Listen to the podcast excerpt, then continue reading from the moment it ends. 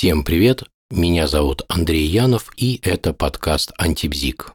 В последнее время пришел целый ряд писем. Вот причем очень интересно, почему люди пишут письма, почему не оставляют комментарии в группе ВКонтакте, почему не пишут отзывы в Apple Podcast, а пишут письма. Ну, кому как удобнее, конечно же, но просто любопытно. И пришел целый ряд писем, где народ просил продолжить тему стресса, точнее тему борьбы со стрессом. Поэтому сегодняшний выпуск, он а, будет посвящен такой инструкции, пошаговому руководству, как нужно совладать со стрессом, а именно мы разберем с практической точки зрения метод релаксации Шульца. Но перед тем, как мы перейдем к практике, немножечко истории.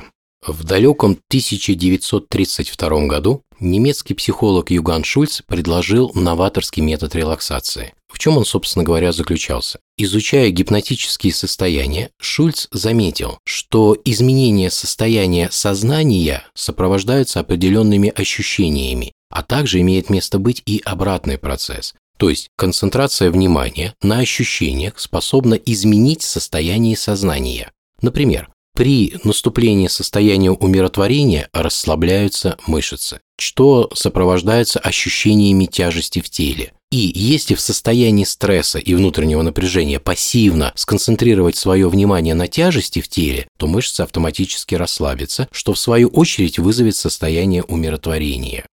Так, собственно говоря, и родился данный метод, который позволяет э, достаточно легко и быстро справиться с повседневным стрессом. Как выяснилось, этот метод способен не только эффективно снимать психическое напряжение, но он и прекрасно помогает при лечении различных психосоматических заболеваний, например, при гипертонии. Конечно, здесь надо заметить, что он может применяться не как основное средство нормализации давления, а как вспомогательное. Но если гипертонический криз был вызван исключительно стрессом или перенапряжением, то данный метод может полностью восстановить нормальное давление. Если же гипертоническая болезнь, она вызвана какими-либо нарушениями функции почек или нарушениями функционирования щитовидной железы, то тогда этот метод лучше применять, конечно же, как вспомогательное средство, а гипертоническую болезнь необходимо в данном случае будет уже лечить медикаментозно. Поэтому разумный рациональный подход, он необходим везде. Но для большинства же данный метод может быть полезен в качестве быстрого способа восстановить силы после тяжелого дня или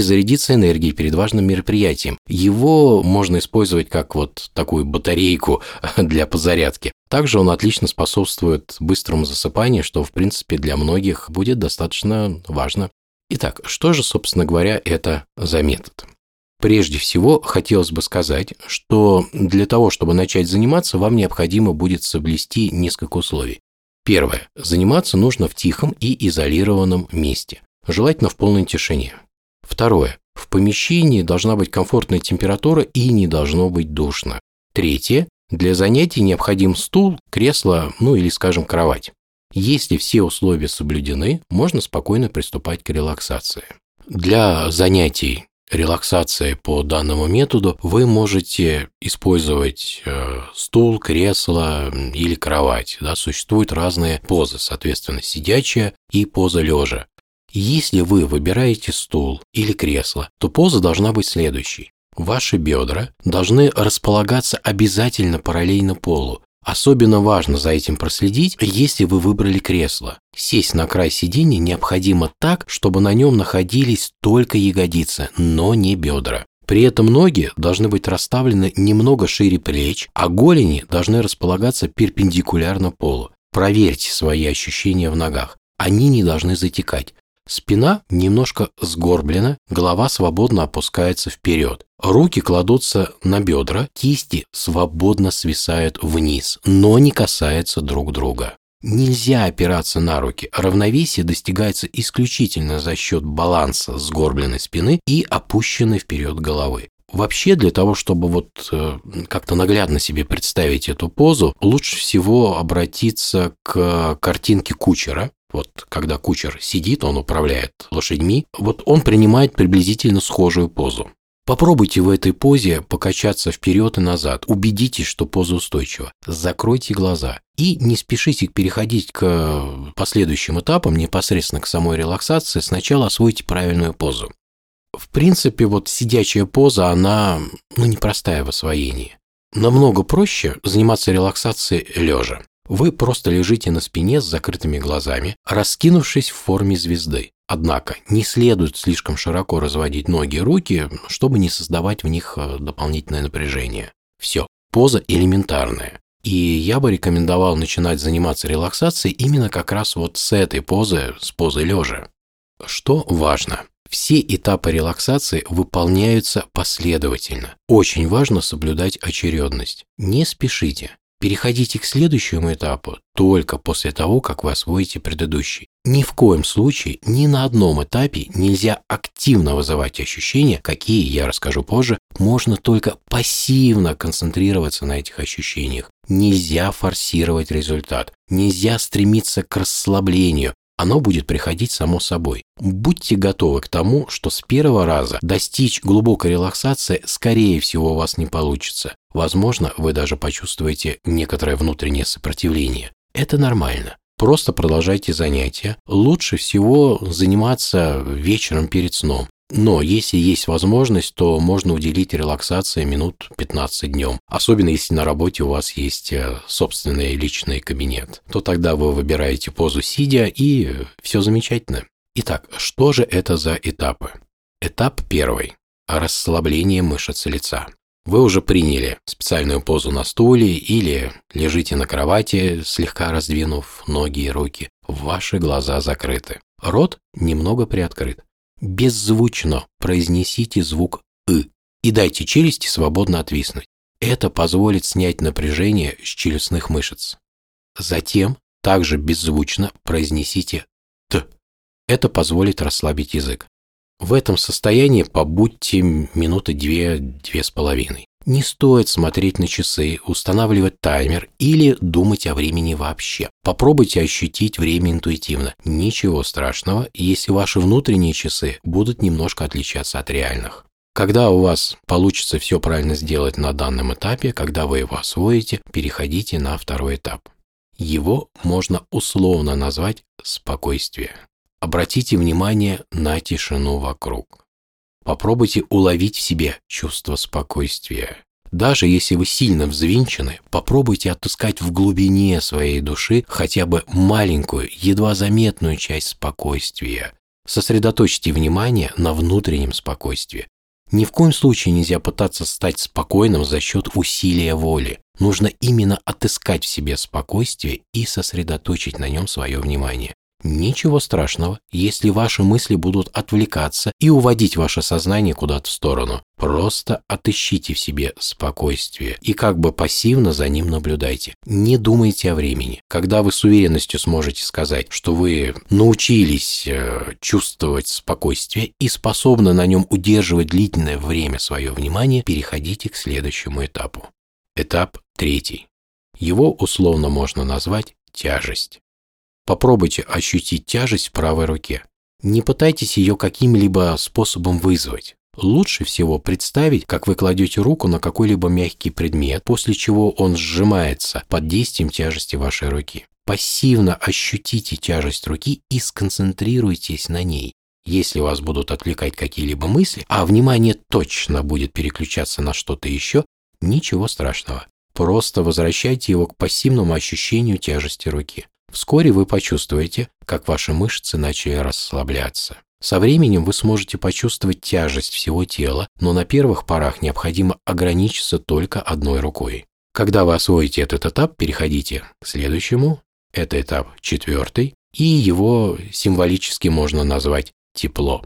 Если на предыдущем этапе вы все сделали правильно, то вы гарантированно почувствуете тепло в ладони руки, на тяжести которой вы концентрировали свое внимание. Подумайте о том, что ладонь обладает реальным теплом. Попробуйте ощутить его и пассивно наблюдайте за ним.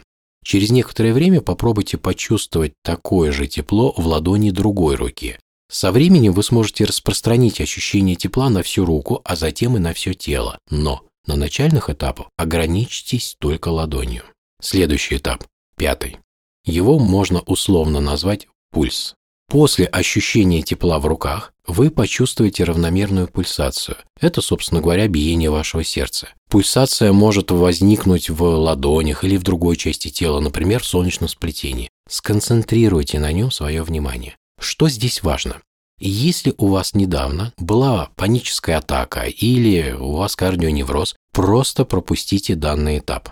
Само упражнение, оно исключительно положительно влияет на работу сердца, да и вообще на работу всей сердечно-сосудистой системы. Однако, если вы были подвержены паническим атакам или у вас какое-либо иное тревожное расстройство, то любая мысль о работе сердца может запустить тревогу, и вы, по сути, испытаете вновь ну, приступ паники.